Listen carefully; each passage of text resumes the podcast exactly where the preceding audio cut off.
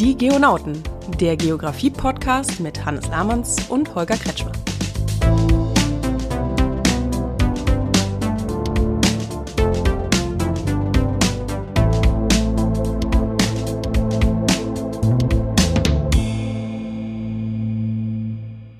Hallo Hannes, wie ist es? Ja, moin. Gut. Und selbst? Schon alles zusammen für die Feiertage? Natürlich habe ich alles zusammen.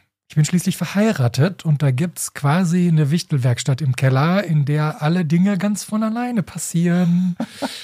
Schönen Dank an dieser Stelle an meine werte Gattin. Ich weiß nicht, wie die das alles immer hinkriegt. Äh, aber ja, ich glaube, ist alles fertig.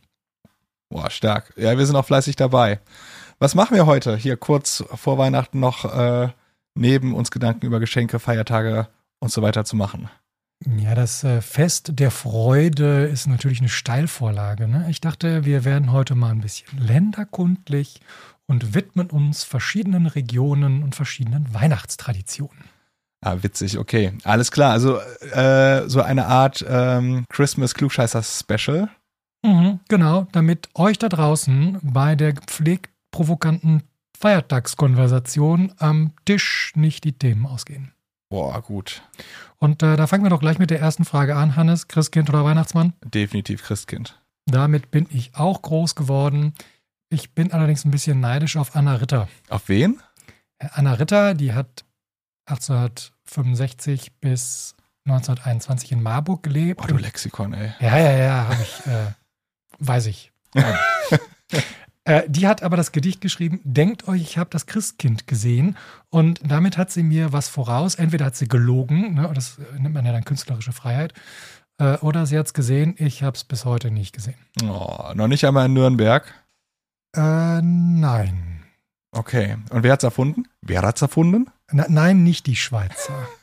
das ist nicht so ganz klar also die meisten Dinge, die ich dazu gefunden habe, die äh, sagen, Martin Luther hat da seine Finger im Spiel gehabt. Na klar. Mhm. Vor der Reformation hat man eher so den heiligen Nikolaus gefeiert. Ne? Und naja, äh, Luther hatte es ja nicht so mit Heiligen. Ne? deswegen hat er quasi oder soll er das Christkind, wenn vielleicht auch nicht erfunden, dann doch irgendwie so ein bisschen promoted haben, damit man so ein bisschen von dem 6. Dezember und vom heiligen Nikolaus wegkommt. Das Christkind ist quasi ein Kind der Reformation. Ach, das ist äh, das ist krass. Aber jetzt mal kurz Reformation, äh, hier Geografie, was, wo.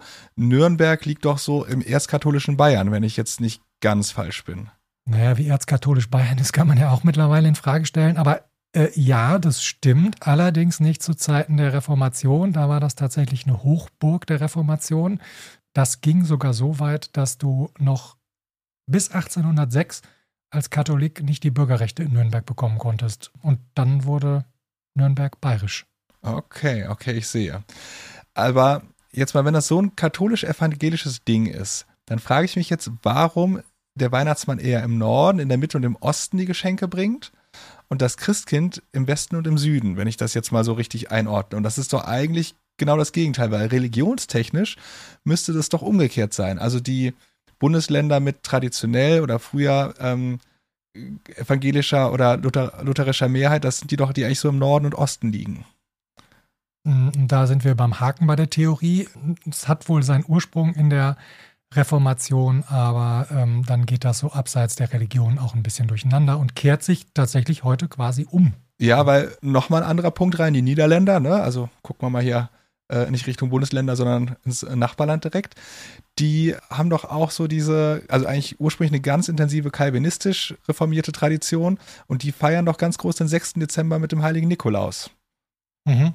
Kalvinistisch schon, aber aktuell sind äh, über 50 Prozent der Niederländer konfessionslos. Okay, ja. ja Spaß beiseite. Äh, ich habe es nachgeschlagen. Es gab da mehrere Aussagen zu und das Zentralbüro für die Statistik äh, oder so ähnlich heißt das dann auf Niederländisch so etwas wie unser Statistisches Bundesamt. Mhm. Die haben die Religionszugehörigkeit 2019 mit 46 Prozent angegeben und damit sind dann 54 Prozent konfessionslos. Und damit feiern die den Sinterklaas, also den heiligen Nikolaus, und seinen Begleiter, den Zwarte Piet. Okay, der Zwarte Piet, jetzt ganz dünnes Eis hier äh, dünnes Eis. Warum? Da passiert in den Niederlanden jetzt ein ganz normaler gesellschaftlicher Diskurs, äh, an dessen Ende entweder eine Neuausrichtung der gesellschaftlichen Meinung steht oder äh, eben nichts passiert. Wir sind ja immer gerne dabei, solche Prozesse ganz schnell zu skandalisieren. Kann man sicherlich auch. Ist der zwarte Piet mit schwarzer Haut, dicken roten Lippen, Afrofrisur und in barocker Dienerkluft nicht mehr zeitgemäß und äh, kommt das ganze Ritual irgendwie rassistisch über? Mit Sicherheit. Die Tatsache, dass er nur vom geschminkten Weißen gespielt wird, ist das Blackfacing ohne Zweifel. Ja. Muss ich mich als Deutscher in die Bewertung dieser Tradition einmischen? Mit Sicherheit nicht, würde ich jetzt sagen. Erst recht nicht vor dem Hintergrund, dass äh, seit 2013 auch in den Niederlanden tatsächlich, also wirklich sehr intensiv darüber diskutiert wird. Ja, stimmt. Ja. Und ähm, ich meine, wir haben hier eine 200 Jahre alte Tradition. Wir begeben wir uns in die Realität. Das wird nicht in zehn Jahren ausverhandelt sein, aber man spricht drüber, es wird kritisch darüber berichtet und nachgedacht. Es gibt Demonstrationen gegen diese Tradition. Also ähm, der Diskurs ist quasi in vollem Gange. Wenn ich jetzt mal so eine Maximalposition einnehmen darf und mir die Zahlen ansehe, dann sind nur noch ungefähr ein Drittel der Bevölkerung in den Niederlande äh, in der christlichen Religion verwurzelt. Da könnte man das Fest auch so gesehen abschaffen. Ich weiß nicht, ob du das Fass jetzt aufmachen möchtest. Ja, okay, also jetzt Weihnachten abschaffen, ne? Es feiern ja auch viele Leute, ob mit direktem Bezug zur, zum Christentum oder nicht. Also wir wollen jetzt hier niemandem irgendeinen Feiertag absprechen. Das ist ein anderes Thema. Aber wo wir dabei sind, mal ringsrum zu schauen in den Ländern, äh, kommen wir was zu was Unverfänglicherem, was ich dem Letzt gelesen habe, und zwar zu Finnland. Und das ist unverfänglich. Ja, Finnland sowieso, ne? Ähm, und der finnische Weihnachtsmann, der Joli, Joulupuki, wenn ich das richtig ausspreche, der erzählt nämlich den Kindern jedes Jahr, was für einen weiten Weg er hat von einem Berg in Ostlappland, wo er wohnt, und den er jedes Jahr auf sich nimmt, um zu denen zu kommen. Und dort in Korvatuturi, an der russischen Grenze, wohnt er in einer Höhle und ist sogar verheiratet. Seine Frau kümmert sich mit den Wichteln das ganze Jahr darum, die Geschenke für die Kinder anzufertigen. Und was ich ganz witzig fand, dieses Kurva Tunturi, ist bestimmt falsch ausgesprochen, heißt übersetzt Ohrenberg, weil der Berg wie ein Ohr geformt ist oder sein soll, damit auch wirklich alle Wünsche der Kinder dort ankommen. Irgendwie cute, oder? Und, und jetzt muss ich so ein bisschen gerade lachen mit den Wichteln. Ähm, ich denke gerade an dein Eingangsstatement. Das klingt schon nach sehr klassischem Familienbild, oder? Könnte man meinen. Das Familienidyll ist aber ein bisschen getrübt, denn Herr und Frau Yulubiki äh, wohnen mittlerweile getrennt. Oh, der Weihnachtsmann und seine Frau, die haben sich getrennt? Ja, der Weihnachtsmann wohnt nämlich mittlerweile in äh, Rovaniemi, der Hauptstadt der Region Lappland. Das äh, hat touristische Gründe. Der Berg war wohl zu abgeschieden. Boah, jetzt ist er auch noch im Big Business. Ja, und äh, zwischen diesen beiden Standorten liegen tatsächlich 400 Autokilometer, fast sechs Stunden Fahrt. Selbst wenn man das mit dem Schlitten macht, der kann ja bekanntermaßen fliegen. Also ich weiß nicht, ob der finnische, aber den, die ich so kenne, kann der fliegen. Selbst da hat der Weihnachtsmann gesagt, ne, täglich pendeln, das geht nicht. Haben die Finnen eigentlich eine Pendlerpauschale? Hm, keine Ahnung, scheint aber trotzdem zu weit zu sein. Oh, Holger, ist jetzt schon wieder so negativ hier, die Vibes. Äh, gibt es überall denn was dran auszusetzen, diesen Traditionen? Ich weiß nicht, es gibt den Weihnachtsmann so richtig als Rampensau, ne, so mit dem Hubschrauber ins Maracanã-Stadion in Brasilien. Äh, so macht das nämlich der Papa Noel, wie der in Brasilien heißt. Der kommt allerdings da schon äh, Anfang Dezember hin. Okay. Aber das geht jetzt nicht mit irgendeinem solarbetriebenen äh, Schlitten oder sowas, sondern mit dem Helikopter. Ich befürchte nein. Zu etwas äh, profaneren hier Traditionen.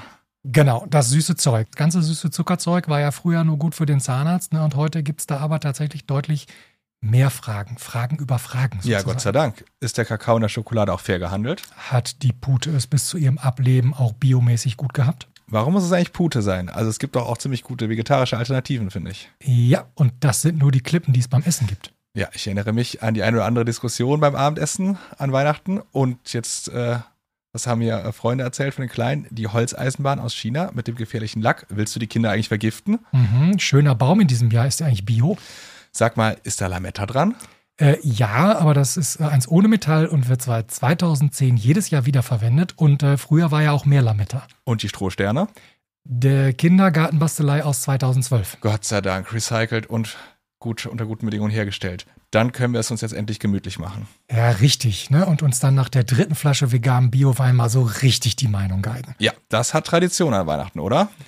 Äh, ja, so wie der Umtausch von Geschenken nach Weihnachten. Das ist doch das geringste Problem. Warum nicht die Retoure-Aufkleber direkt mit verschenken? Das ist eine ziemlich geile Idee. Warum nicht? Jetzt aber mal im Ernst. Egal mit welchen Traditionen ihr äh, in diesem Jahr die Festtage begeht und egal wo und wann ihr feiert und mit wem, wir wünschen euch allen da draußen äh, frohe Weihnachten.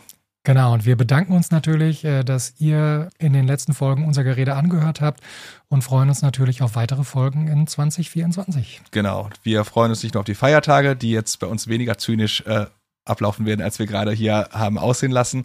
Und wir freuen uns, wenn ihr auch nächstes Jahr wieder ab und zu bei uns reinhört. Macht es gut, kommt gut ins neue Jahr. Schön, dass du das nochmal richtig gestellt hast. ja, was sollen die Leute denken, ne? Ja, echt. Ja.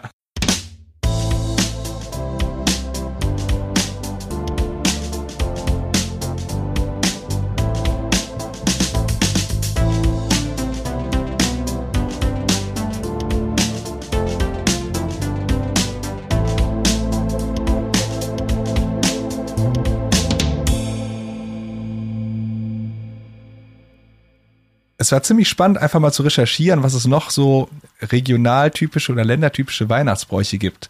In Norwegen zum Beispiel stellen viele NorwegerInnen einen Topf mit frischem Haferbrei für den dort wohnenden norwegischen Weihnachtsgnom, den Julenissen, vor die Türe. Nach alter Tradition wollen die Menschen den Gnom friedlich stimmen, damit am nächsten Jahr wieder eine gute Ernte und gesundes Vieh möglich macht. Und der Rest des Haferbreis, der wird dann im Anschluss von der Familie verspeist. Ja, und es gibt auch äh, Regionen, in denen man Weihnachten vielleicht gar nicht so verorten würde, also zumindest nicht aus unserer Perspektive. Aber in Südkorea ist Weihnachten mittlerweile ein offizieller Feiertag. Und äh, auch nicht-christliche Koreaner fangen an, äh, Weihnachtsbäume zu schmücken, Karten zu schreiben oder sich weiteren westlichen Weihnachtsbräuchen äh, anzunähern und die zu zelebrieren. Ich glaube, das ist so ein genereller Trend in vielen ostasiatischen Ländern, wenn ich das richtig verfolgt habe. Was ich noch total witzig finde, wir hatten in Finnland, irgendwie sind wir jetzt bei so vielen nordischen Ländern gelandet, aber in Finnland hatten wir den verheirateten Weihnachtsmann, in äh, Norwegen die Julenissen oder den Julenissen und auf Island gibt es nicht nur einen Weihnachtsmann, sondern direkt 13.